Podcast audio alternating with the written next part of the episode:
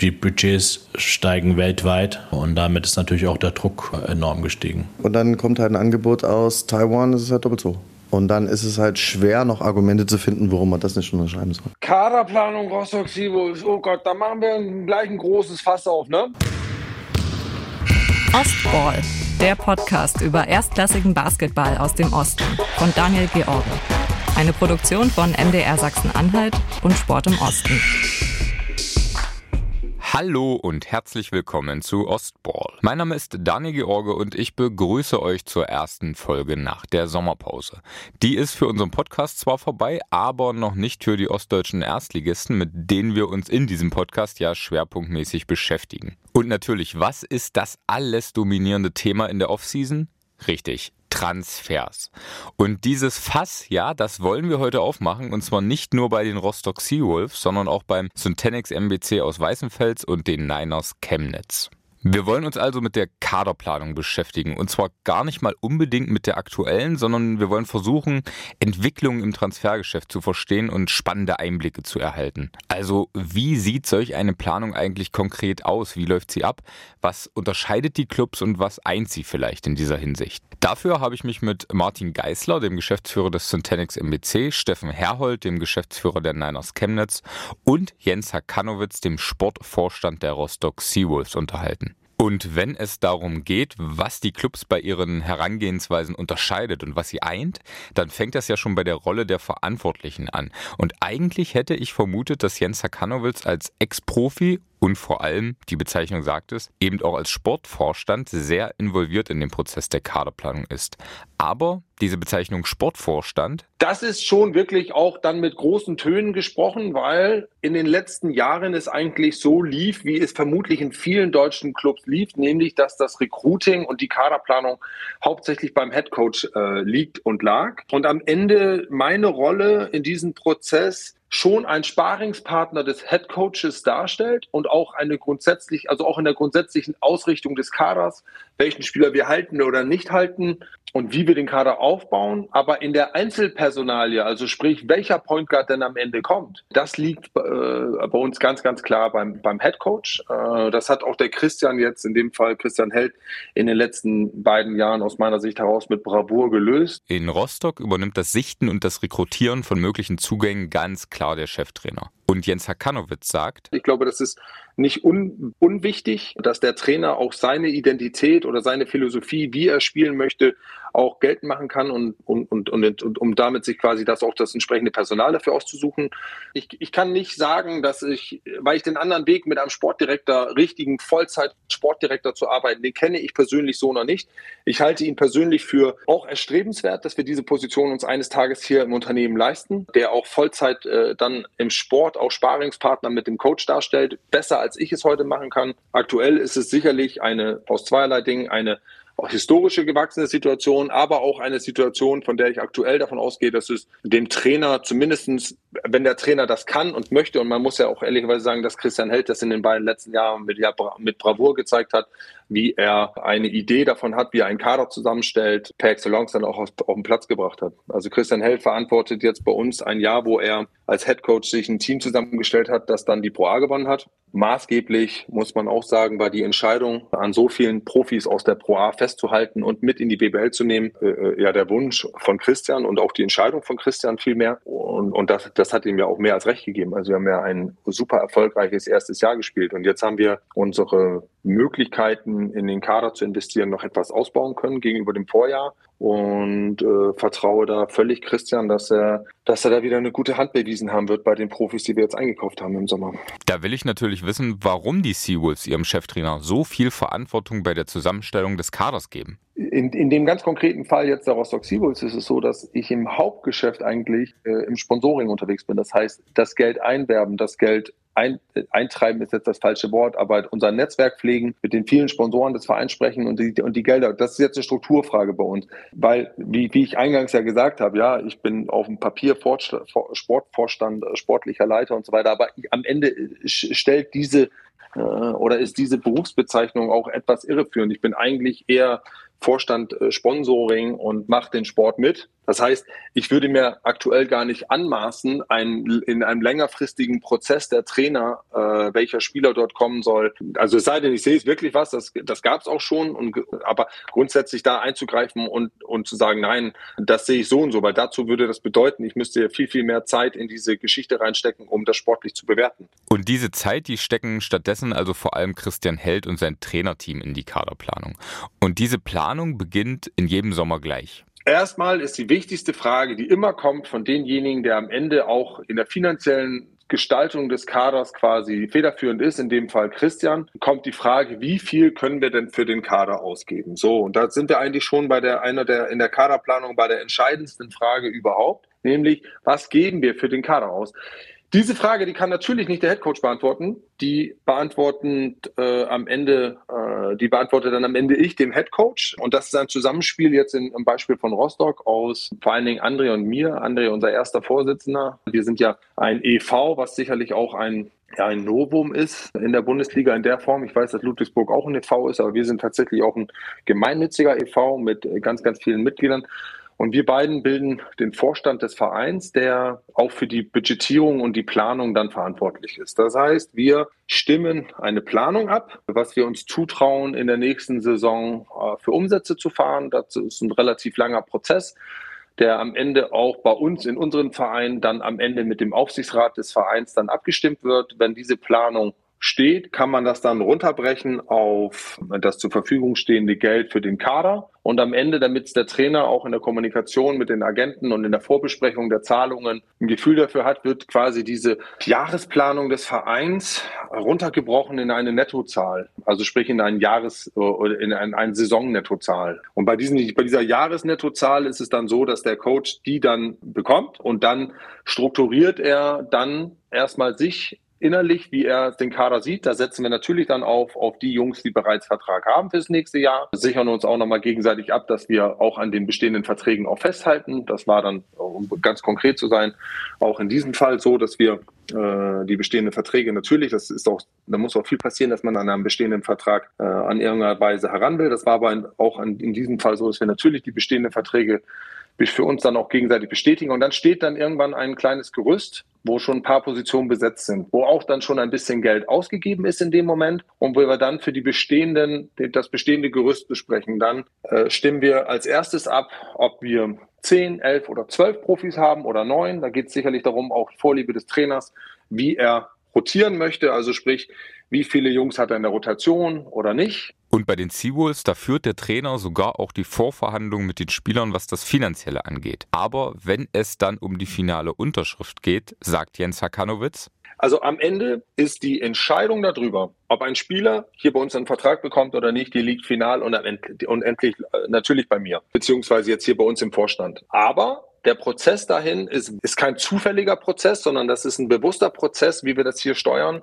mit dem Head Coach in der Verantwortungsrolle in der Kaderzusammenstellung, weil wir davon überzeugt sind, dass der Head Coach am besten weiß, mit welchen Spielern er erfolgreich sein kann. Wir definieren mit dem Trainer zusammen eine Erwartungshaltung darüber, wo wir nächste Saison hinwollen, versuchen auch immer die, ja, eine, ich sag mal, eine fortlaufende Geschichte hier zu beschreiben am Standort. Sind jetzt auch gerade ein Jahr in der Bundesliga dabei. Logischerweise war der, der Klassenerhalt jetzt im ersten Jahr unser primäres Ziel. Und das wird da auch, so, so viel kann ich vorwegnehmen, äh, auch im zweiten Jahr sein. Ich glaube, dass wir grundsätzlich wahrscheinlich fünf, sechs Teams, vielleicht sogar sieben nächstes Jahr, ich weiß es nicht, in der Liga finanziell auch im Kader Invest hinter uns lassen werden. Aber wir sind auch einfach in den Erfahrungen, die wir in der Bundesliga als Organisation gemacht haben, sind wir halt noch im, erst im zweiten Jahr. Und das darf man, das darf man, finde ich, immer nicht vergessen. Wir haben einen sehr, sehr jungen Trainer. Wir haben einen sehr, sehr erfahrenen Assistenztrainer in Form von Ralf. Wir haben einen Scout, mit dem wir jetzt schon seit zwei, drei Jahren zusammenarbeiten, der auch immer mehr Erfahrung hat, äh, logisch. Als Organisation haben wir ein Jahr Bundesliga jetzt äh, in der Erfahrung. Oft sagt man, das zweite Jahr in der Bundesliga ist das schwerste. Wir versuchen da gegenzuhalten, indem wir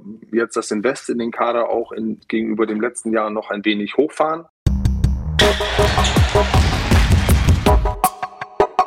Stichwort Geld. Natürlich ein enorm spannendes, wenn es um die Kaderplanung geht. Über konkrete Zahlen, da wollen die Verantwortlichen nicht reden. Fest steht aber, Chemnitz und Rostock, die dürften sich in ähnlichen Gefilden bewegen, was das Budget für den Kader 2023, 2024 angeht. Und Steffen Herhold, der Geschäftsführer der Niners, der sagt, dass sein Club in diesem Jahr den Gesamtumsatz von 5 Millionen Euro geschafft hat. Etwas weniger als die Hälfte davon wurde demnach zuletzt für das Personal ausgegeben. Wären ungefähr 2,5 Millionen Euro. Für die neue Saison, da wollen die Niners weiter wachsen. Steffen Herhold hat mir aber auch gesagt, dass er glaubt, dass Rostock noch größere finanzielle Möglichkeiten hat. Jens Hakanowitz, der sieht das aber etwas anders. Ich glaube, Chemnitz hat mehr. Ich schieße ihn mal zurück. Ich glaube, Chemnitz hat einen Ticken mehr als wir, aber ich weiß es nicht. Spielt am Ende auch eine untergeordnete Rolle. Spannend bei dem Thema ist nämlich vor allem, wie viel oder besser gesagt, wie wenig Geld der Syntanix MBC zur Verfügung hat. Denn eine lange Zeit hat Geschäftsführer Martin Geisler immer davon gesprochen, dass Weißenfels der Standort mit dem kleinsten Etat der Liga sei. Das dürfte mittlerweile etwas anders sein. Ein, zwei, vielleicht drei Clubs dürften über ein kleineres Budget verfügen. Beim MBC, da sind es etwas mehr als 3 Millionen Euro Gesamtbudget. Nicht mal die Hälfte davon fließt laut Martin Geisler in den Kader. Also festhalten können wir, der Syntanix MBC ist auf jeden Fall unten mit dabei, was die Finanzen angeht. Und schafft es trotzdem immer wieder, die Liga zu halten. Da frage ich mich natürlich, wie geht das? Was macht der MBC vielleicht auch anders als andere Clubs? Man muss natürlich versuchen, andere Beziehungen aufzubauen, Vertrauen aufzubauen, zu überzeugen, dass man es auch mit Spielern ernst meint, das, was man mit den Spielern bespricht, möglichst auch einhält. Klar funktioniert nicht immer, was man erwartet, also gegenseitig, was man erwartet, passt nicht immer hundertprozentig zusammen. Aber ich glaube, es geht viel darum, den Spielern einfach eine Perspektive aufzuzeigen und eine Chance zu geben, besser zu werden. Auch natürlich auf andere Märkte zu gucken, die nicht, nicht BBL-Märkte sind, die nicht, wo sage ich mal, nicht auch die anderen 17 Clubs automatisch hinschauen, sondern wir müssen ähm, Spieler aus zum einen kleineren Ligen verpflichten, Spieler verpflichten, die vielleicht auch eine Vergangenheit haben, die manchmal auch, auch nicht so romantisch damit zusammenpasst, dass man sagt, das würde jetzt in einem Lehrbuch stehen, wie man einen Spieler verpflichten muss. Also keine Ahnung, Verletzungshistorie, disziplinarische Geschichten oder ein Spieler, der vielleicht auch mal ein Jahr lang oder zwei Jahre ausgesetzt hat aus persönlichen Gründen. Ein Spieler, der vielleicht auch abseits des Feldes Probleme gehabt hat und dann einfach auch in dem Mensch zu sehen, was, dass dieser Mensch trotzdem dafür brennt, Basketball zu spielen und diese Chance zu nutzen. Weil alleine nur mit den finanziellen Möglichkeiten wird es uns nicht möglich sein, wettbewerbsfähig zu sein. Ja, wenn jeder Club immer alles richtig machen würde, in der Bundesliga, dann würden wir auch jedes Jahr absteigen. Also das ist natürlich auch eine Wahrheit, dass wir auch darauf angewiesen sind, dass andere Mannschaften häufiger Fehler machen als wir. Und meistens passiert das, dass Clubs Fehler machen und mit ihrem Geld sorgloser umgehen als als wir das tun. Aber auf der anderen Seite ist natürlich für uns auch eine ernsthafte Herausforderung, dass auch wir mit dem Geld sorgsam umgehen, mit unseren finanziellen Grenzen, mit unseren Möglichkeiten. Ist nicht immer leicht. Die letzten Jahre waren auch für den Club nicht die einfachsten, was auch die grundsätzliche Situation angeht. Also hat sicherlich Corona eine Rolle reingespielt. Deshalb haben die wirtschaftlichen Zwänge der, der Sponsoren eine Rolle gespielt, die Zuschauerzahlen. Und es hat es jetzt nicht leichter gemacht, da irgendwie auskömmlicher tätig zu sein als zuvor. Dieses Thema, wie der MBC seinen Kader zusammenbaut, nach welchen Prinzipien, das werden wir später noch einmal genauer behandeln. Aber erstmal wollen wir an dieser Stelle noch die finanzielle Entwicklung vertiefen, denn Martin Geisler sagt, die Budgets steigen weltweit und damit ist natürlich auch der Druck äh, enorm gestiegen. In der G-League ja, gab es früher so geringe Budgets, dass es für Spieler nicht attraktiv war, dort zu spielen. Auch die Rahmenbedingungen, wie die da übernachtet haben, wie die da geflogen sind, das war alles weit entfernt von der schillernden NBA-Welt. Und heute ist halt so, dass die Spieler da auch sechsstellig im Jahr verdienen können, was früher ausgeschlossen war. Und das sind am Ende Gehälter, die für so ein mittelklassige Amerikaner schon top sind. Die Spieler sind dann einfach auch vom europäischen Markt weg. Ja, weil die einfach glauben, okay, ich bin ja zu Hause, ich bin ja näher an der NBA dran. Für die ist Europa völlig uninteressant. Und nicht nur die Entwicklung in der G-League, also dem Unterbau der NBA, erschweren den deutschen Clubs die Kaderplanung, wie der Chemnitzer Geschäftsführer Steffen Herholz sagt. Das ging letztes Jahr schon los, hatte Impact schon in der letzten Saison. Und dann gab es ja dann dieses, das war dann im Juni, das rückt immer näher dann auch an, sagen wir mal, an die BBL Transferfenster ran, wo die G-League dann nochmal aufgeht. Das heißt quasi, wo die dann als Free Agents quasi auch wechseln können. Alles, was du vorher hast, ist dann auch immer mit festgeschriebenen Buyouts verbunden. Also da musst du dann tatsächlich, also wirklich, also das, wer will das, ne? Wer will so irgendwie für so einen G-League-Spieler, auch wenn es guter ist, irgendwie 30.000, 40.000, 50.000, das ist ein festgeschriebener Betrag, der ist relativ hoch, bezahlen. Also das macht ja keiner hier. Außer du kriegst einen Zugriff auf jemanden, der dann auch drei Jahre bei dir bleibt und du sagst, okay, insgesamt das Konditionsset ist so vielversprechend. Aber das ist schon schwierig und das verknappt den Markt äh, mit Asia Pacific. Die Märkte, die gerade auf den großen Positionen massiv, also so mit Geld ausstatten und da auch viel abziehen.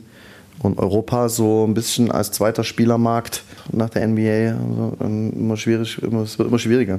Jetzt nicht für alle, Euroleague steht noch außen vor, ist die beste Liga nach der NBA. Die haben das Problem so nicht. Aber alles, was danach kommt, wird schwieriger. Und dann hast du ja nochmal diese Verwerfung in den europäischen Märkten an sich. Die haben aber dann eher was damit zu tun, was sind so die, das ist mein Lieblingsthema. Von einem Euro Auszahlungsbetrag, wie viel musst du als Arbeitgeber aufwenden? So. Und da sind wir in Deutschland halt mit Abstand das Schlusslicht. Also wir müssen am meisten Geld aufwenden, um einen Euro an den Mitarbeiter auszuzahlen. So. Und das ist nochmal ein zusätzliches Thema. Haben die Spanier, die Franzosen, wir haben da so mit ihrer Luxussteuern, die haben da Mechanismen. Äh, da ist halt jetzt, sagen wir mal, im europäischen Gedanken, wie man es nennt, immer so, wie war das, Wettbewerbsgleichheit, so, der da immer so vor sich hergetragen wird, bin ich immer erstaunlich, wie das dann dann doch dort so Disharmonien geben kann. Und genau diese Disharmonien, wie er sie nennt, muss uns Steffen Herhold jetzt noch einmal genauer erklären. Also um dem Spieler 100.000 Euro netto zu zahlen, musst du ja 300.000 Euro Gesamtaufwand verbuchen für dich. Ne? Dazu ist ein großer Teil der, die Berufsgenossenschaft. Und ich glaube einfach, dass diese Faktoren in anderen Ländern anders sind. Wenn dich 100.000 Euro netto vielleicht als Arbeitgeber 170.000 kosten, kannst du ausrechnen, dann würden wir wahrscheinlich da auch mitspielen und es wäre nicht das Thema. Aber es ist halt so, wie es ist. Das ist halt unser, unsere Struktur. Ich glaube, das ist ein großes Thema weil diese, sagen wir mal, steuerrechtliche Situation global gesehen am Ende eben einen Wettbewerbsnachteil bedeutet. Australien, Neuseeland, Südkorea, Japan und dann nicht nur die ersten Ligen, es geht dann die zweite, selbst Thailand wird jetzt ein Thema, Taiwan. Wir machen ja auch so spektakuläre Dinge. Früher war es immer nur China, aber das sind, ist gar nicht mehr so das Hauptthema. Das sind dann eher diese anderen Evolving Markets, wie man es mal nennt. Die zahlen richtig gutes Geld. Und dann kommt halt ein Angebot aus Taiwan, das ist halt doppelt so. Und dann ist es halt schwer, noch Argumente zu finden, warum man das nicht unterschreiben soll. Das ist einfach so und ist auch fair enough. Ne? Basketball ist halt nach Fußball der einzige global bedeutsame Ballsport. Es gibt keinen anderen. Handball ist stark Europa, Nordafrika. Eishockey ist die nördliche Hemisphäre, also wenn man zum Puck zum, zum, zum Ball macht.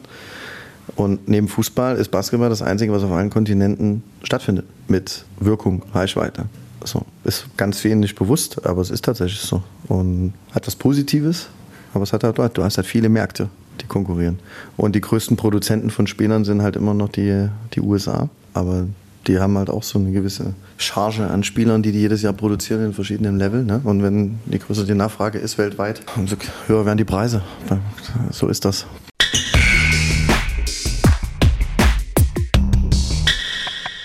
Also, Große Konkurrenz, wenig Geld. Lasst uns an dieser Stelle noch einmal detailliert auf die Kaderplanung des Syntanix MBC schauen. Die verantwortet federführend seit mittlerweile fast zwei Jahrzehnten Geschäftsführer Martin Geisler. Natürlich immer in Absprache mit dem Coach. Aktuell ist das Predrag Krunic. Und dabei gibt es durchaus eine Besonderheit im Vergleich zu anderen Clubs. Wir würden natürlich am liebsten immer Mannschaften haben, die durchmischt sind zwischen von deutschen Spielern, von europäischen Spielern und amerikanischen Spielern.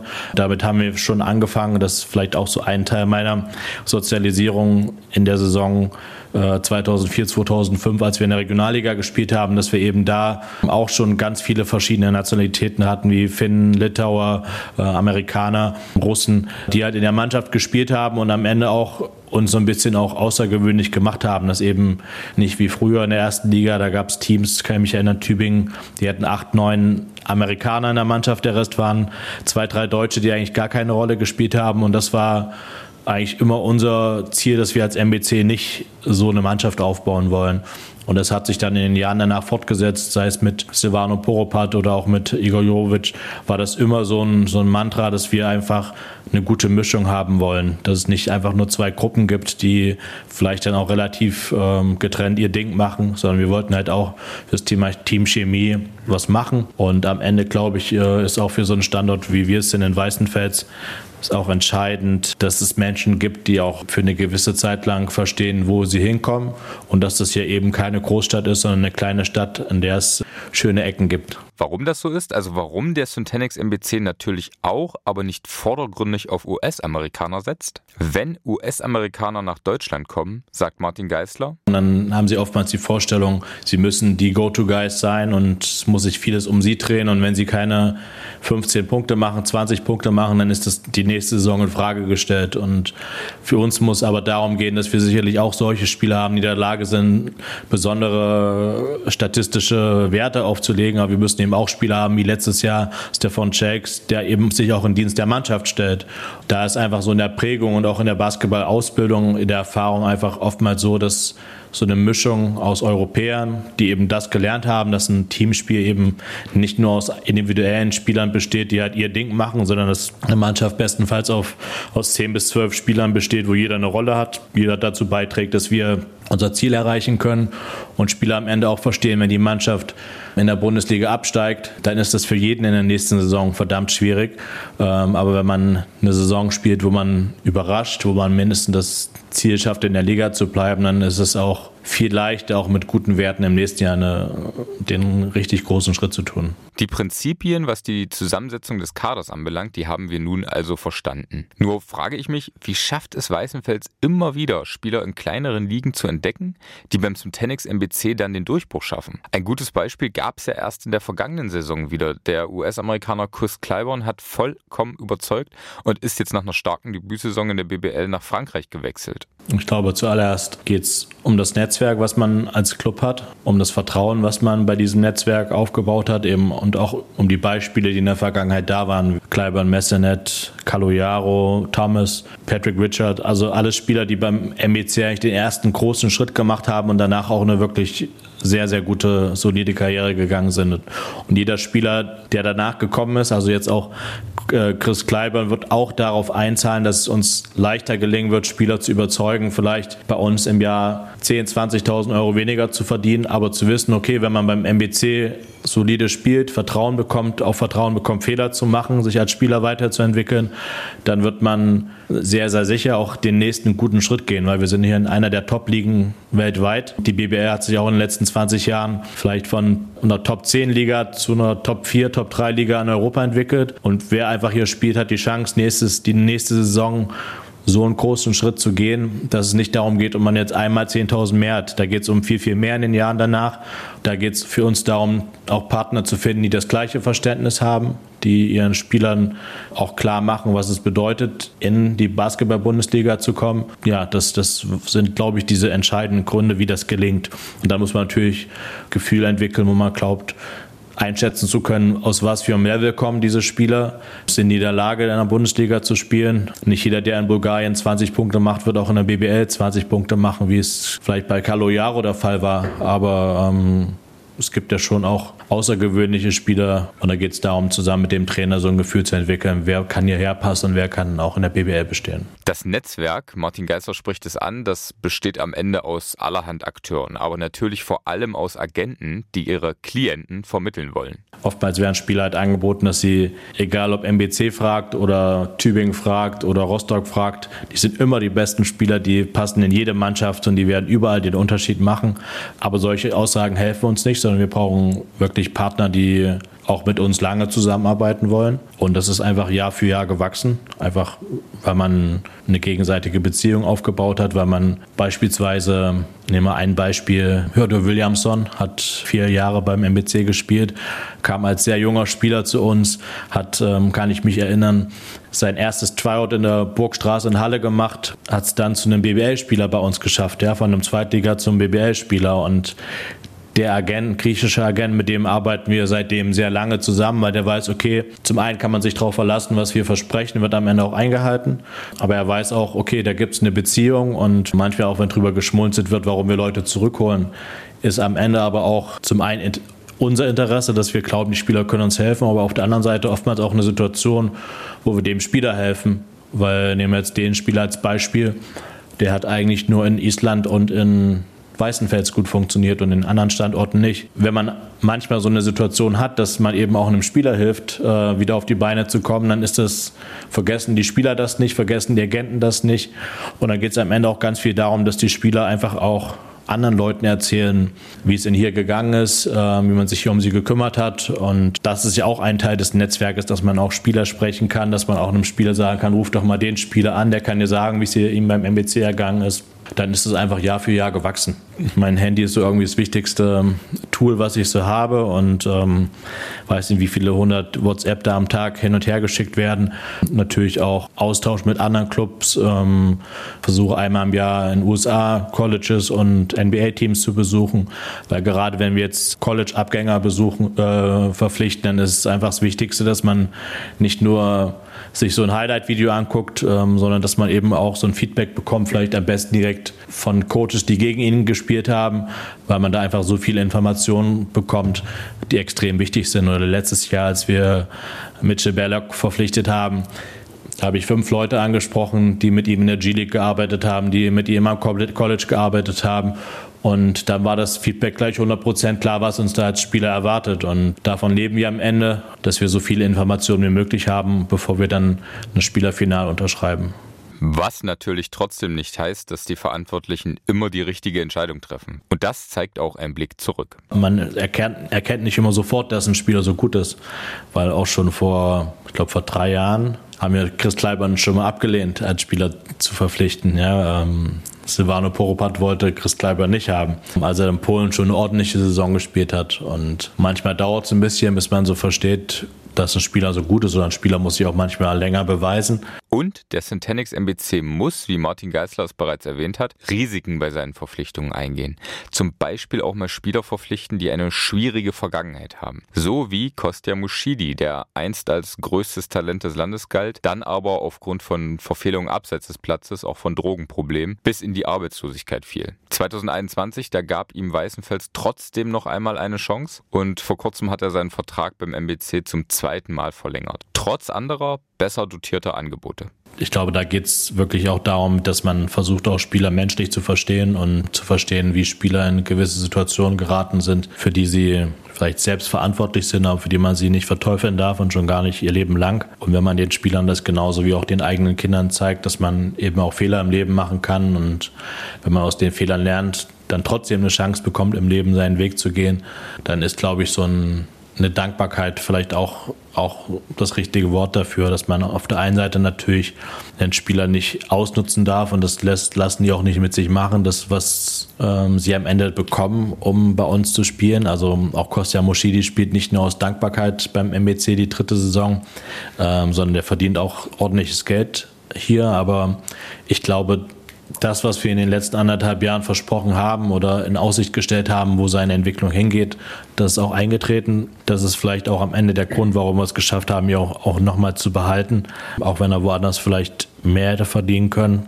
Aber er glaubt auch einfach daran, dass wir es auch ernst mit ihm meinen, das Ziel, ihn zum Nationalspieler zu machen ist, glaube ich, auch ein persönliches Ziel von ihm. Und wenn man dann gemeinsame Ziele findet, die man realistisch erreichen kann, hilft das. Und dabei hat sich bereits im vergangenen Sommer gezeigt, dass der Verbleib von einem Spieler wie Kostja Muschidi eben auch Strahlkraft hat. Denn ohne ihn, da hätte sich wohl auch Center Martin Bräunig im Sommer 2022 nie für einen Wechsel nach Weißenfels entschieden. Jetzt hat aber auch er seinen Vertrag um ein weiteres Jahr verlängert. Wieder auch dank Kostja Muschidi. Klar hat er auch eine, eine Wirkung auf, auf andere Spieler. Als wir letztes Jahr im September, nachdem sich unser eigentlicher Center, äh, nachdem wir den nach Hause schicken mussten aufgrund medizinischer Probleme, als er dann im Bus saß, ja, und hat mir dann der, der Coach erzählt oder der Co-Trainer, als er dann mit Martin gesprochen hat und darüber gesprochen hat, ja, was hier beim MEC ist, wie Weißenfels ist, dann so ein Spieler so einfach so offen und ehrlich rausredet und das eigentlich hier schon cool ist beim MBC und ähm, man sich darauf verlassen kann, was, was hier passiert, dann ist es auch für Spieler, die sich vielleicht nicht hätten vorstellen können, mal in ihrer Karriere, nachdem sie schon, keine Ahnung, sieben, acht Jahre BBL gespielt haben, dann beim MEC zu landen. Aber am Ende war das vielleicht auch der ausschlaggebende Punkt, dass ein Spieler überhaupt sich getraut hat, von Oldenburg nach Weißenfels zu wechseln, ähm, was kein kein normaler Transfer ist oder nicht die normale Transferrichtung. Andersrum schon, aber in die Richtung relativ selten. Und das ist aber vielleicht auch so eine Entwicklung des Clubs in den letzten Jahren, dass Spieler, Coaches auch, auch mehr Vertrauen haben in das, was wir hier tun. Wobei MBC-Geschäftsführer Martin Geißler in den vergangenen Jahren bewiesen hat, auch vor unangenehmen Entscheidungen im Saisonverlauf nicht zurückzuschrecken. Immer wieder wurde nachverpflichtet, immer wieder mussten Spieler mitten in der Saison gehen. Aus Verletzungsgründen oder auch aufgrund ihrer Leistungen. Wir haben natürlich im Kopf, was für Spieler weltweit rumlaufen, welche Spieler wir im Sommer vielleicht auf dem Radar hatten, verfolgen dann, was passiert dort. Also manchmal wartet man ja auch, bis man, bis ein Spieler gehen muss, bis man weiß, okay, da kann ein anderer Spieler kommen, der ihm hilft. Gerade, sage ich mal, im Basketball gibt es jedes Jahr ein, zwei größere Verletzungen, wo du reagieren musst. Es gibt Situationen, wo Spieler nicht so gut sind, wie sie erwartet sind oder dass sie irgendwie eine Knall haben und äh, du mit denen einfach nicht acht, neun Monate zusammenarbeiten möchtest und dann müssen die halt gehen. Ja, und dann muss zum einen Möglichkeiten geben, wie das am Ende fair abläuft. Auch das ist ja auch ein Teil, ja, nicht nur Spieler neu zu verpflichten, sondern auch sich von Spielern zu trennen. Gerade wir als MBC können nicht einfach sagen, okay, jetzt haben wir schon 14 Profis unter Vertrag, jetzt verpflichten wir mal noch zwei neue und die zwei, die uns nicht passen, die bleiben einfach mal noch da, sondern es muss zum einen immer eine Kompensation geben, dass bestenfalls Partner, Sponsoren da sind, die finanzielle Rahmenbedingungen schaffen, nachzuverpflichten, aber auf der anderen Seite wir auch reagieren müssen, dass wir uns auch von Spielern trennen. Und da geht es auch viel um die Beziehung zwischen uns und den Spielervermittlern, dass die Spielervermittler am Ende natürlich auch mitspielen müssen und akzeptieren müssen, dass beim MEC irgendwann der Zeitpunkt gekommen ist, dass hier nicht mehr weitergeht und sie für den Spieler was Neues suchen müssen, weil die können sich auch alle zurücklehnen und sagen, ha, wir haben einen garantierten Vertrag, die Summe, die da drin steht, die bezahlst du uns und dann ist halt so. Solche Beispiele gab es auch, aber in der Regel äh, haben wir immer faire Lösungen gefunden für beide Seiten. Das ist ein Bestandteil, aber um natürlich auch zu reagieren, wenn Sachen nicht funktionieren. Was ist auf dem Markt verfügbar und dann bestenfalls auch so schnell wie möglich Kontakt zu haben. Und da hilft natürlich auch, dass man wirklich in der Liga spielt, die ein Schaufenster ist ähm, zu den größten Clubs der Welt. Also lässt sich zusammenfassend sagen, es ist schon wirklich bemerkenswert, wie es der Syntanix MBC immer wieder geschafft hat, in den vergangenen Jahren Spieler mit großem Potenzial aus kleineren Märkten zu entdecken. Und in diesem Sommer, da hat der Club außerdem etwas geschafft, wonach sich die Fans schon lange gesehnt haben, nämlich eine Vielzahl der Leistungsträger zu halten. Das verdient Respekt, findet Martin Geisler, der auch generell über das Bild von Weißenfels in der Öffentlichkeit sagt. Am Ende, sage ich mal, müssten wir uns hier in der Region nicht immer nur sagen lassen, dass hier irgendwie wir in der Zeit vielleicht zurück sind oder dass wir Menschen haben, die irgendwelche kruden Ansichten haben, sondern es einfach auch ein Platz ist, wo man, wie ich aus voller Überzeugung sagen kann, gut und gerne leben kann. Und ich glaube, wenn wir das auch der Region zeigen können, dass wir auch dafür stehen, dass wir Botschafter sind für die Lebensqualität dieser Region, dann haben wir auch ganz viel gewonnen. Ganz viel gewonnen. So würden Fans der Niners Chemnitz wohl auch die bisherige Offseason ihres Teams beschreiben. Denn die Niners, die haben wirklich einen erfahrenen, gleichzeitig sehr talentierten Kader mit ganz viel Potenzial zusammengestellt. Und Geschäftsführer Steffen Herhold, der beschreibt den Prozess dieses Sommers so. Detected, recruited, signed. Das ist ein bisschen das, was unser Lernprozess war, Reifeprozess, dass wir tatsächlich schon gezielt auf die Spieler gehen, die wir wollen und nicht unbedingt das, was jetzt Agenturen anbieten für eine Range, die sie glauben, könnte zu dem Club passen. Das geht aber natürlich nur, wenn da gewisse Ressourcen auch wir, und Strukturen reingesetzt werden. Ne? Das, das braucht dann schon ein Ganzjahresmonitoring, verschiedenste Märkte, die geschaut werden, großes Netzwerk, das arbeitet, äh, Showfix-Runden, Verdichtungen von, von Kandidaten. Das war dieses Jahr, glaube ich, auch so wirklich einer der effizientesten Rekrutierungssommer da frage ich mich, wie lief das denn in den vergangenen Jahren? Und was haben die Niners konkret gelernt? Steffen Herhold blickt zurück. Unser erstes BBL-Jahr. Da war ja viel Unsicherheit, weltweit, auch im europäischen Markt. Und wir waren dazu noch Aufsteiger. Und da hat uns das geholfen, eine kleine dynamische Einheit zu sein. Zum Gesellschaftstreffen reinzugehen mit einem Budget und zu sagen, pass auf, das und das Banken, keine Ahnung, aber wir haben das und das an Substanz, das und das. Das ist das Spielerbudget, was wir bräuchten, um wettbewerbsfähig zu sein und so ein Early Approval zu bekommen. Und dann waren wir First Mover im Markt. Deshalb haben wir einen Isaiah Mike und George King, die haben wir alle bekommen, weil wir haben gesehen, die Israelis fangen jetzt langsam an, die Franzosen fangen sich an zu bewegen, aber alle anderen Märkte standen gefroren, weil die ganzen Clubs nicht wussten, das ist ja dann immer so, Verwaltungsrat, Geschäftsführer, GMs, an die Sportdirektoren, Coaches, was sind die Mittel, mit, was kriegt ihr frei, was, was dürft ihr verwenden? Und da war so eine Stillstand. Und da kannst du halt reingehen, ne? Und da bist du halt konkret da. Hier ist der, hier ist der Contract. Das haben wir gut gemacht. Jahr zwei wussten wir, was wir brauchten für Jahr eins. Da hatten wir Geduld. Da war das ein bisschen anders. Da wussten wir, wir brauchten auch ein, zwei Topspieler. Und dann ist es dann auch manchmal Glück, dass dann halt mit Franz Massenat und Gerald Robinson noch so spät, aber da hatten wir nicht so den Druck, das Team stand. Wir hatten jetzt keinen europäischen Wettbewerb. Das heißt, okay, wir gehen sowieso auf Veteran Leadership. Ob die jetzt schon drei Wochen mit dir trainiert haben oder nicht, entscheidet es am Ende nicht, weil die qualitativ so gut sind. Hat man Glück hinten raus. Gehört ja auch immer ein bisschen dazu, dass das dann halt verfügbar war. Letztes Jahr war es schwieriger insgesamt, aber das ist auch, du kannst das gar nicht so runterbrechen, woran es dann gelegen hat. Wir hatten ganz klare Ziele, die wir attackiert haben. Und aus irgendwelchen Gründen sind einige von denen nichts geworden und das dann relativ spät so. Und dann war natürlich der Druck mit der Champions League Quali. Das merkst du aber so, wenn sich so ein ganzer Prozess halt nicht mehr so gut anfühlt und wenn das nicht mehr so schmeckt. Haben wir viel gelernt daraus, aus der Phase. Und da hatten wir dann eine Situation. Äh, ich glaube, in den Jahren vorher ging das mit dem Nachverpflichten ganz gut funktioniert. Letztes Jahr mussten wir es ja auch machen. Es ist schwer, weil je nach Saison gibt es Knappheiten. Also du suchst jetzt zum Beispiel einen Big Man. Letztes, letztes Jahr war, das war Saison, ich glaube, Bamberg hat ewig lang gesucht. Wir haben eigentlich ewig lang gesucht für so ein Five-Replacement. Du hast niemanden bekommen. Also was jetzt noch Preis-Leistungs-Verhältnis. Also da war mittlere Qualität war so exorbitant teuer, weil der Markt halt so knapp war. Du konntest halt eher mal nur gucken, ob du noch irgendwo Dropouts hast. Das Problem ist, so der neue Deal, den die G-League hat, so in der NBA, so die, die, das, das tut Europa weh ist ganz klar. Die binden viele Spieler sehr lange für sehr gutes Geld, was halt früher nicht so der Fall war. Dadurch hast du natürlich ein größeres Angebot. Und dieses Adjustieren ist schwer. Du kannst am Ende, wenn du jetzt die BBL mal nur nimmst und dann hast du die nach jedem Spieltag und du weißt genau, drei Clubs suchen den Point Guard, treffen sich alle an denselben Achsen. Ne? Also es geht immer um dieselben Spieler am Ende. Das ist sehr schwierig. Umso, umso wichtiger, glaube ich, wird es sein, dass du den, das Sommerrecruiting gut machst. Es wird hier und da immer mal eine Chance geben. Letztes Jahr war das ja auch ein bisschen anders, dass wir dann mit Matt Mooney und Sean Miller eigentlich nicht, sagen wir mal, mit der Qualität ersetzt haben, wie die, was sie eigentlich, für das sie standen. Haben mit Wes jemanden zurückgeholt, der uns schon geholfen hat. Leider ist er halt äh, sehr verletzungsanfällig und mittlerweile da sein Körper Tribut zollt. Und dann waren das eher so Opportunities wie Jason George, dass du das halt hast, die, die Chance. Ne? Und das war jetzt gar nicht Jason George für letzte Saison, dass du den da unbedingt brauchtest. Aber du hast die Chance, ihn schon die neue Saison zu kriegen. Und das ist so, glaube ich, eher die, die Aufgabe, die du unter der Saison hast. Außer dir bricht halt verletzungsbedingt wirklich was weg oder dein, dein Kader hat eine, eine Unwucht und du musst was tun. Das kann mitunter schwierig sein, vor allen Dingen, weil der Druck ja steigt und alle da draußen sagen, sagen wir, die Klapperköpfe, das muss, da gibt es Tausende von Basketballspielern auf der Welt.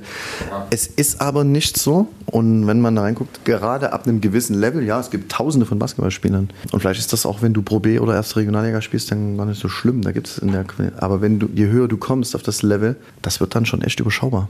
Umso wichtiger, auch hier wieder, ein breites Netzwerk zu haben. Und deshalb arbeiten die Niners Chemnitz auch mit einem Scout zusammen, der mittlerweile fast schon so etwas wie ein inoffizieller Sportdirektor ist. Er und Cheftrainer Rodrigo Pastore sind mit Geschäftsführer Steffen Herhold federführend für die Kaderplanung verantwortlich. Es gibt einen, wir nennen ihn auch so Head of Basketball Operations. Da mag das nicht so, wenn man ihn so in die Öffentlichkeit, jetzt sagen wir mal, zieht. Julian, ein Belgier, der in der Schweiz lebt, äh, auch mal ein Basketballer gewesen. Wir gehen jetzt, glaube ich, ins vierte Jahr miteinander. Und er ist schon da draußen jetzt quasi unser wie Sportdirektor. Er hat angefangen als Scout, hat sich das aber, sagen wir mal, peu à peu mehr Arbeit bekommen. Das ist ja so bei den Niners. Wenn du gute Arbeit machst, kriegst du mehr und mehr Verantwortung. Und das macht er ganz ausgezeichnet. Und dann haben wir noch ein, zwei andere Scouts, die auf kleinerer Basis, aber die sichten dann Spielermaterial, verdichten, führen zusammen. Ja, und dann haben wir halt immer so eine Pipeline, durch die wir durchgehen halten uns immer auf dem Laufenden, wie ist denn aktuelle Situation, wie geht's weiter und dann ist das schon so, dass wir schon immer mit einem, mit einem klaren Profil in die, in die Rekrutierungsphase gehen, also was wir wollen. Da gehört dann auch aber ab und zu mal Glück dazu. Letztes Jahr hatten wir das nicht. Da sind uns dann doch einige so von der noch, von der Schippe gesprungen, nenne es mal, wo das eigentlich schon durch war. Und dann kann das schon ein bisschen schütteln. Ne? Weil meistens bauen sich die Bausteine ja dann irgendwie so zusammen. Und ich glaube, es war wahrscheinlich auch nicht ganz hilfreich letztes Jahr. Ja, war Champions League, aber es war halt Champions League Quali. Das ist dann halt. Äh, ne? Nicht Fisch, nicht Fleisch. War schwierig. Dann haben die Russen nochmal angezogen, trotz der Situation, dass sie dann exorbitant überbezahlt haben, um überhaupt amerikanische Spieler äh, nach Russland zu kriegen. Und das war genau das Regal, in dem sich vielleicht so Clubs wie wir, die schon sportlich ambitioniert sind, die vielleicht auch europäisch spielen wollen, sag mal, reingreifen würden. Aber da ist dann, wenn dann St. Petersburg kommt oder ZSKA und dann irgendwas hinschmeißt, in, in Dimension. Das, das geht dann halt nicht. Steffen Herhold hat von Glück gesprochen, das auch gebraucht wird, was mit Sicherheit stimmt. Trotzdem fand ich im Gespräch spannend, dass die Niners, um eben diesen Glücksanteil zu minimieren, vor allem auch großen Wert auf ein Werkzeug legen. Und zwar ein Videocall mit potenziellen Zugängen. Und da wird dann abgecheckt, ob das dann passt. Ne? Aber vorher sind eigentlich sagen wir mal, die Konditionen so, da hat man sich schon geeinigt, mehr oder weniger. Und das danach sagt man dann nach dem Zoom-Call, das ist für uns dann immer so dieses Gate, wenn wir danach beide Seiten das wollen. Dann komme ich dazu und dann machen wir es fertig. Das ist vielleicht so eine Besonderheit auch noch von uns. Das ist so, wir, wir schauen da sehr, sehr drauf, wie, das geht ja so bei Kleinigkeiten los. Du verfügst schon über ein großes Sammelsurium an Informationen. Wir bereiten uns sehr, sehr gut auf diese Zoom-Calls vor. Also da werden auch Situationen von dem Spieler zerlegt, Spielszenen, was auch immer. Und dann haben wir ja ein Bild von so einem Spieler, wie er bei uns spielen kann, sollte. Und wir sagen jetzt nicht nur, was er alles toll macht, sondern wir sagen, wo er halt den Raum noch zur Entwicklung hat, wenn er aufs nächste Level will. Ich mache mal ein Beispiel dafür. Das sind ganz oft so diese Two Guards, die oft in, in Clubs auf einem gewissen Level auf die zwei geschoben werden oder dort spielen. Aber wissen eigentlich, um richtig Eurocup, Euroleague spielen zu können, müssen sie Guard spielen, Point Guard. Aber da in dem, in dem ambitionierten Programm die Chance zu bekommen, quasi der Main Guy zu sein mit den Autoschlüsseln, das ist immer schwierig und das ist eine große Chance. Und dann wird aber halt natürlich gezeigt, du kannst das, du hast alles da, aber das und das und das, daran müssen wir noch arbeiten und dann ist es die Rolle. Und dann wird für uns entscheidend sein in diesen Gesprächen, dann siehst du das, wie ernsthaft hat sich so ein Spieler mit dir als Club auseinandergesetzt. Und das sind so diese, wo du zwischen den Zeilen auch viel liest und rausfindest. Wenn, wenn du weißt, bist du jetzt nur einer von vielen und stehst irgendwo und da liegen auf dem Küchentisch von ihm so ein paar Offers, dann kühlen wir halt auch ganz schnell ab. Aber sehen wir zum Beispiel, dass jemand sagt so, ey, ich habe von euch zehn Spiele letztes Jahr mir das angeguckt in den letzten Wochen, na, die wissen ja schon so, und dann das und das und stellen Fragen, haben sich selber vorbereitet drauf und dann sehen wir schon das Commitment-Level. Wenn jemand das macht und so investiert, dann sagen wir, okay, tick, das ist, kann passen. Und so baut sich jeder Baustein zusammen und wenn wir, wenn sich das dann so darstellt, dann sind wir happy. Oder anderes Beispiel, jemand will World Cup noch spielen, ist es aber vielleicht das auch nicht der sag mal, Starterrolle unbedingt, aber und dann ist halt die Frage, willst du das jetzt wirklich machen? Kommst dann, also wenn du jetzt Point Guard sein willst bei uns, uns da jetzt führen als Team, schließt sich das aus, ne? wenn du eine Woche vor Saisonstart kommst, also wie sollst du das Team führen? So, und dann ist jetzt eine Entscheidung, die du treffen musst. Und wenn dann jemand sagt, alles klar, ich lasse lass das diesen Sommer weg, um mich genau darauf zu konzentrieren, weil die sind ja dann gedanklich schon vielleicht. Ne? Also wir sind ja jetzt nicht die, das Ende der Karriere oder Fahnenstange. Also sagen, okay, die sind jetzt bereit, mir diese Opportunity zu geben. Die haben ein ganz klares Anforderungsprofil, die wissen auch, wie es prozessual geht. Und wenn die sich dann darauf committen und sagen, okay, dann, dann haben wir ein gutes Bauchgefühl, weil dann wissen wir, dass jemand halt ein Ziel hat. Es ist immer einfacher, wenn man Ziele übereinander legt und große Schnittmengen hat, als wenn man irgendjemanden permanent Ziele setzen muss oder so die Wurst dahin hängen. Und es ist einfacher, jemand so, so ein Pferd, was durchdreht, zu bremsen, zu zügeln, als irgendwie so einem lahmen Gaul permanent in den Hintern zu treten. Es kostet Energie. Wir sind an sich, alle Akteure, die hier arbeiten, wir sind Energiegeber. Aber wir wissen, wie das ist, wenn man zu viele Energienehmer hat. Und wir versuchen davon fernzubleiben, weil uns das dann sonst viel von der, von der Kraft raubt. Diese Videocalls, dieses Miteinander, die Energie des Kandidaten, die ist also ganz entscheidend. Und dann passiert was. Und dann werden wir so Bauchmenschen. Und das sehen wir und spüren wir und dann sagen wir, passt perfekt hier rein. Und, genauso gibt es das auch andersrum. Und wir dachten, ey, das wird eins unserer Horses. Wir lieben diesen, diese Vokabel. Und dann hast du diesen, das ist aber schon zwei Jahre her, was so ein Beispiel war, das ist dann irgendwie auch in Russland geendet. Hat alles so alles dargelegt bekommen. Und dann merkst du den Zoom-Call und hast du schon das Gefühl, so, Boss hat er es noch irgendwie reingedrückt. Eigentlich will er zum Barbecue gehen. Mit, und, und dann merkst du so, nee, also dafür, dass du ihm jetzt quasi die, das Schicksal dieser Truppe mit anvertraust, das, das, nee, können wir nicht machen. Ne? Und da haben wir uns dann freundlich verabschiedet und haben ihm alles Gute gewünscht. Das gibt es halt dann auch. Ist dann auch schwer, das erstmal zu verdauen, aber das ist ja das, was, was Mensch manchmal unter der Saison, wenn wir die Interviews geben, Rodrigo und ich, wir sagen, wir lernen auch viel aus Sachen, die nicht so funktioniert haben. Und dann gibt es halt Punkte so, wo wir sagen, nee, kannst du halt nicht. Und, dann, und, und auch wenn wir denken, Mensch, das ist so aber wenn diese Red Flag so groß ist, dass sie sagen, da kann überall anders, kann das super funktionieren, aber wir sind halt schon ein bisschen speziell. Ne? Äh, wenn das hier nicht ist, dann müssen wir dann halt so schmerzhaft das ist, sagen, nee, passt halt nicht. Können wir nicht machen. Müssen weitergehen. Wie diese roten Flaggen aussehen? Wann die Niners Nein sagen müssen? Ich glaube, wenn du dein eigenes Ego, dein eigenes Ich über, den, über das Team stellst, über die Mitarbeiter, über deine Teammates, Thema Respekt äh, ist ein großes Thema und Arbeitseinstellung, Work Ethics, Motor. Also das ist wirklich, also so was, was sehr schwer ist, ist mit oder für einen Spieler hier zu, zu bestehen ist. Nicht Fleckma, Fleckma ist das falsche Wort, aber wenn es nicht so ein Inner Drive gibt, also wo du so sagst, warum machst du das eigentlich? Willst du über Basketballprofi sein? Also permanenten Antritt braucht, egal wie groß das Talent ist. Wenn es jemand ist, der das nicht kann, sagen, okay, wenn ich Außergewöhnliches erreichen will oder wenn mein Team erfolgreich ist, will auch ich erfolgreich sein. Also diese, diese Running Order. Und wenn jemand sich immer über das Team stellen muss, um gut zu sein, das funktioniert ja halt nicht. Es, es ist ein Ansatz, der kann funktionieren, ne? wenn du sagst, das Thema Franchise-Player irgendwo. Aber hier funktioniert das halt nicht. Also dieser Claim wie over me, der ist halt jetzt nicht nur so eine Hülle. Das ist ein bisschen geschuldet auch das System, was wir spielen. Equal Opportunity Offense wenn du halt eine Equal Opportunity Offense spielst, musst du das halt auch spielen. Das heißt aber nicht, dass du diese überdurchschnittlichen Spieler brauchst, die ein Spiel an sich reißen können und für sich selbst kreieren können. Aber die brauchen das nicht 40 Minuten lang machen. Idealerweise die, helfen die 38 Minuten ihren Mitspielern in gute Schussposition zu kommen, erfolgreich zu sein. Und die letzten zwei Minuten, ne, wenn du in der Crunch-Time gehst, okay, das ist Automatismus. Die Spieler vertrauen dir, deine Mitspieler take over, bring uns nach Hause. Und das das ist, sagen wir mal, die Essenz. Und es ist Commitment. Also jetzt hier zur Saisonvorbereitung zu kommen, ganzen Sommer nichts gemacht zu haben, Übergewicht anzuschleppen, dann einer der Topverdiener zu sein, also der das Gerüst bilden soll, geht, das funktioniert nicht. Da sind wir dann auch mittlerweile ziemlich klar. Und im Zweifel beenden wir dann so eine Zusammenarbeit auch relativ schnell, auch wenn wir nach außen halt dann aus aussehen, wie so sind die geisteskrank. Das schulden wir auch den anderen Spielern. Wie sagte Rodrigo immer so schön, das ist ein schöner Spruch, to whom much is given, much is expected. Ne? Kann ja dann nicht sein, dass ein Kevin Jebo, sagen wir mal, das schultern muss und trägt, wenn jemand anderes, der vielleicht ein Ranger ist, äh, sich ausruht. Und das kannst du halt nicht akzeptieren.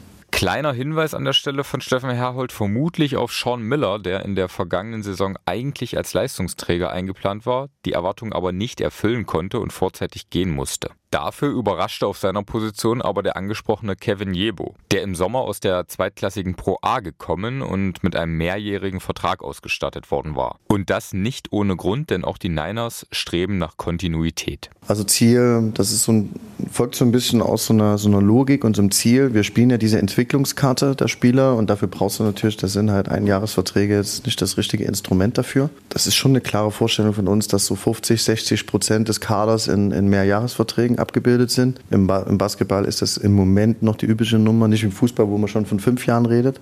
Da sind wir im Basketball noch weit weg, aber da hat sich ja schon viel getan in diese Richtung zwei plus eins oder drei Jahresverträge. Die Ulmer sind ein gutes Beispiel, die das so machen. Ist halt genau, genau das Thema. Ne? Im ersten Jahr ist es ein Investment in den Spieler. Man kommt auf das Level zweiten Jahr hoffst du dir, dass er seinen Vertrag überspielt und so gut ist, dass er dir dann nach der Saison quasi vielleicht noch eine Ablöse generiert und dann aufs nächste Level geht. Dann ist neben dem Effekt, dass du quasi versuchst, mit dem Mittel gerade auf den deutschen Positionen eine gleichhaltende Qualität zu halten. Du brauchst in der BBL, wenn du vorne mitspielen willst, brauchst du mindestens drei rotationsfähige, starke deutsche Spieler. Idealerweise hast du vier, wenn du noch mehr Spiele spielst, äh, international. Ja, und wenn die dann ein, zwei Saisons so performt haben, ist das einfach schwer für einen Club wie uns, oder die dann noch zu halten, weil dann ist der nächste logische Schritt nochmal was drüber. Da hast du idealerweise schon die nächste Generation da, die das dann in diese Fußstapfen tritt. Aber das Gleiche versuchen wir mit, mit Imports zu machen hat auch den Effekt, dass du eine Bindung erzeugst. Ich glaube, das ist ziemlich ätzend im Basketball, auch für die Fans, dass die quasi, ne, die haben sich dann in so eine Mannschaft verliebt und in die Spieler haben eine Bindung aufgebaut, stehen dann mit Plakaten. Das siehst du dann immer so, wenn die Rückrunde losgeht, hast du dann so eine, dann haben die Kinder ihre Lieblingsspieler mit selbstgebastelten Plakaten und Unterschriften und haben sich die Trikots gekauft und dann im Sommer irgendwie alles neu das, dann musst du dich wieder. Und es gibt dann schon so ein paar Menschen, die sagen, oh, das ist mir zu anstrengend. Also immer, immer wieder baust du die Liebe und Sympathie, Sympathie auf und dann sind sie alle wieder weg. Das ist ja wie so quasi, du hast Jahresbeziehungen immer wieder. Ich glaube, das ist auch was, was mit Identifikation zu tun hat, dass die Verweildauer in den Clubs einfach länger wird. Das macht der Handball sehr gut. Das lebt er uns auch vor. Und ich glaube, da gibt es wenig Clubs, die was dagegen hätten, wenn das auch bei denen dann so prinzipiell stattfindet. Und dass man dann punktuell eher was verändert, ergänzt, neu ausrichtet. Aber ich sehe da eine, insgesamt eine positive Richtung im Basketball. Ich kann mich erinnern, das war mal schlimmer.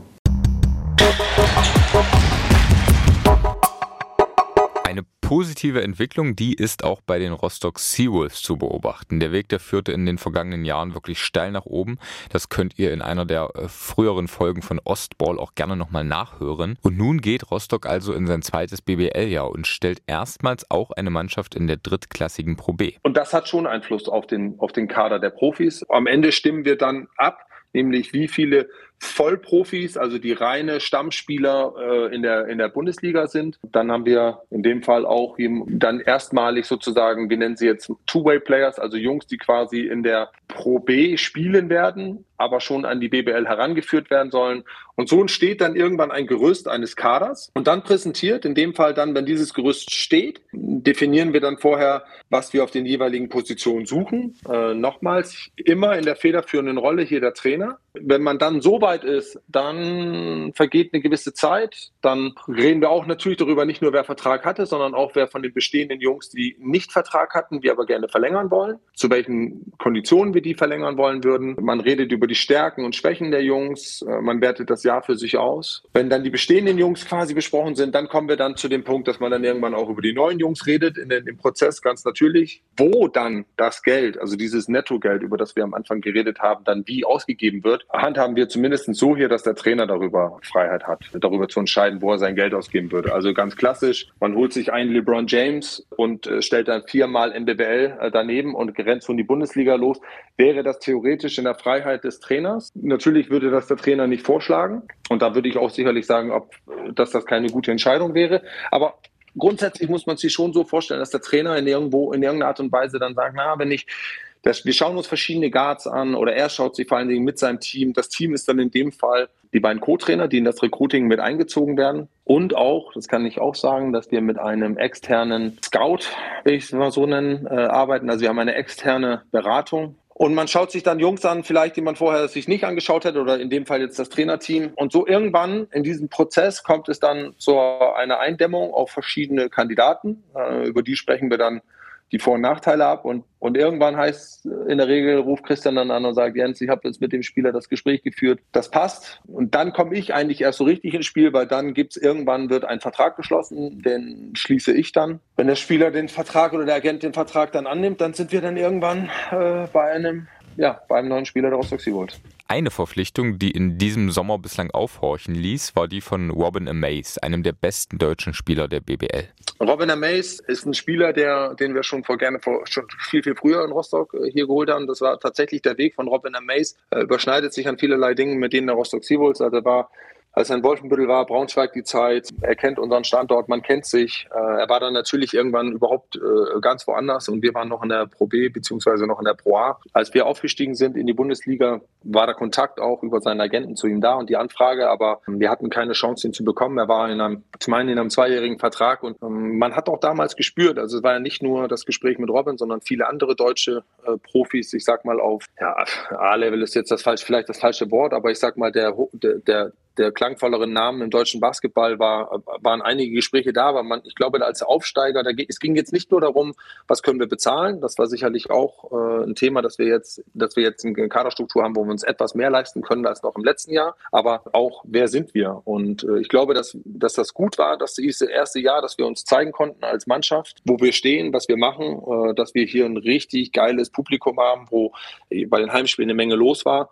Und ich glaube, das waren am Ende dann die Gründe und der Ausschlag, der dann, also das, was den Ausschlag gegeben hat. Aber am Ende musst du es Robin fragen. Also wir haben im Sommer wieder den Kontakt gesucht und äh, als man das gespürt hat, oh, da ist ein Spalt, da sind wir natürlich da mit beiden Füßen reingesprungen und haben, haben alles dafür getan, Robin von Rostock zu überzeugen. Wir sind uns sehr, sehr froh, dass uns das gelungen ist und das jetzt gleich mit einem Zweijahresvertrag, das gibt uns auf der Position äh, Planungssicherheit und äh, freuen uns sehr, dass äh, Robin mit äh, Frau und zukünftigen Kind jetzt äh, nach Rostock kommt. Aber auch in die andere Richtung ging es für Rostock in diesem Sommer. Die Seawolves mussten erkennen, dass gute Nachwuchsarbeit auch Begehrlichkeiten weckt und ihr Top-Talent Roy Krupnikas zum französischen Spitzenclub Lyon-Villeurbanne ziehen lassen. Roy ist ein Kind unserer Stadt, beziehungsweise auch unserer Grundschule AGs und hat das Basketballspielen hier in Rostock erlernt. Roy ist einer der Spieler gewesen, der äh, in seinem Jahrgang immer ganz, ganz vorne dabei war. Einer der fleißigsten Spieler, die wir, die wir hatten, aber auch einer der talentiertesten und war, glaube ich, nicht letzte Saison, sondern davor das Jahr auch äh, MVP, JBL und dann ab irgendwann ist halt klar, dann wissen es zu viele, viele schauen drauf und ja, dann wird es irgendwann schwer, diese Juwelen vor der Öffentlichkeit zu verstecken und dann kam, dann kommt halt irgendwann das Interesse auf. Dann kommen Agenten irgendwann hinzu, dann kommen äh, Vereine hinzu und fragen an.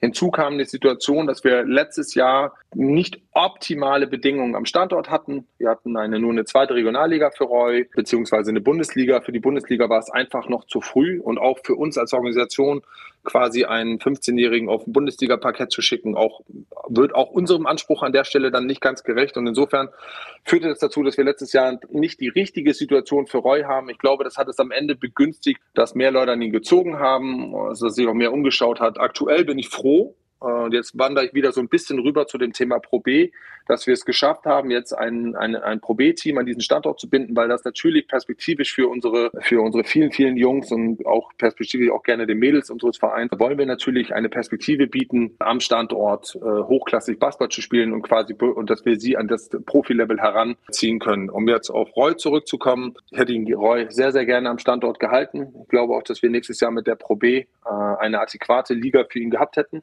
Aber man muss am Ende den Wunsch von nicht nur, ja, also von Roy, doch am Ende den Wunsch von Roy, dann sich so weit beugen und ihn ergehen lassen. Ich glaube, die Jungs werden auch nur wirklich erwachsen und groß, wenn sie quasi ihre eigenen Erfahrungen machen und zu ihren eigenen Entscheidungen dann auch stehen und die dann auch ausleben. Und am Ende macht es schon stolz, das habe ich auch gesagt, macht es wirklich stolz, dass ein ein Junge, der bei uns in Rostock das Basketballspielen erlernt hat, ja, von einem Euroleague-Programm abgeworben wird, dass er nach Frankreich geht. Das heißt, da haben wir hier einiges richtig gemacht. Das heißt, die Trainer, die wir hier haben, das Programm, das wir hier haben, äh, ist in der Lage, so eine Jungs zu erzeugen. Und jetzt geht Roy. Ich habe ja auch immer gesagt, für Roy wird es hier eine, eine, offene Tür sein. Also wenn er eines Tages zurück will, dann würden wir uns extrem freuen. Aber jetzt next man up. Also wir haben weitere Kids und dafür sind die Minuten dann für den nächsten. Richtige Einstellung, wie ich finde, und ja irgendwie auch eine Auszeichnung für die Entwicklung der Rostock Seawolves. Und wir können jetzt auch festhalten, die Entwicklung, was die Kaderplanung, die Möglichkeiten angeht, die ist bei allen ostdeutschen Männererstligisten positiv. Das haben wir in dieser Folge gehört. Und zwar ist diese Entwicklung auch deshalb so positiv, weil die Clubs gegenseitig voneinander lernen. Jens Hakanowitz sagt, es besteht zumindestens, würde ich behaupten, zwischen den Ostclubs äh, ein, ein gewisses, ein, ein besonderes ja, Zusammengehörigkeitsgefühl, ein besonderes Band. Also aus meiner Sicht heraus weniger dieses äh, noch höhere Konkurrenzsituation, sondern eher dieses Zusammending. Das führt auch in der Konsequenz dazu, dass gerade jetzt mit dem Steffen zum Beispiel ich mich äh, wirklich sehr, sehr viel austausche, auch teilweise in der Vergangenheit sehr, sehr offene Gespräche geführt habe, wo wir mit dem Office uns zusammengesetzt haben, also einen kleinen, äh, wir, haben, glaube ich, das einmal sogar eine Dreierdelegation gemacht, wo wir uns äh, mit drei aus Chemnitz, drei aus Rostock haben wir zusammengesetzt und haben halbwegs Open Books gemacht weil wir da auch immer der Meinung waren, dass es gut ist, voneinander zu lernen. Und das finde ich grundsätzlich, das hat jetzt weniger mit dem Osten was zu tun, sondern es hat einfach damit was zu tun, dass wir als Sportarten oder als Sportclubs ja nicht wehtun, wenn wir uns erzählen, was funktioniert gut bei uns an dem Standort, sondern im Gegenteil. Man hört auch Sachen, die der andere macht, die gut funktionieren. Und darum geht es ja, irgendwie den Basketballsport zu stärken, äh, unabhängig, unabhängig jetzt von der Ost-West-Grenze, sondern grundsätzlich den Basketballsport zu stärken und, äh, und damit der Sportart voranzukommen.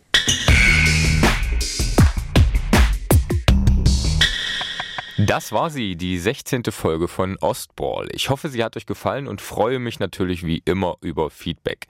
Ihr erreicht mich am besten auf Instagram und Twitter. Die Kontaktdaten, die verlinke ich euch in den Show Notes.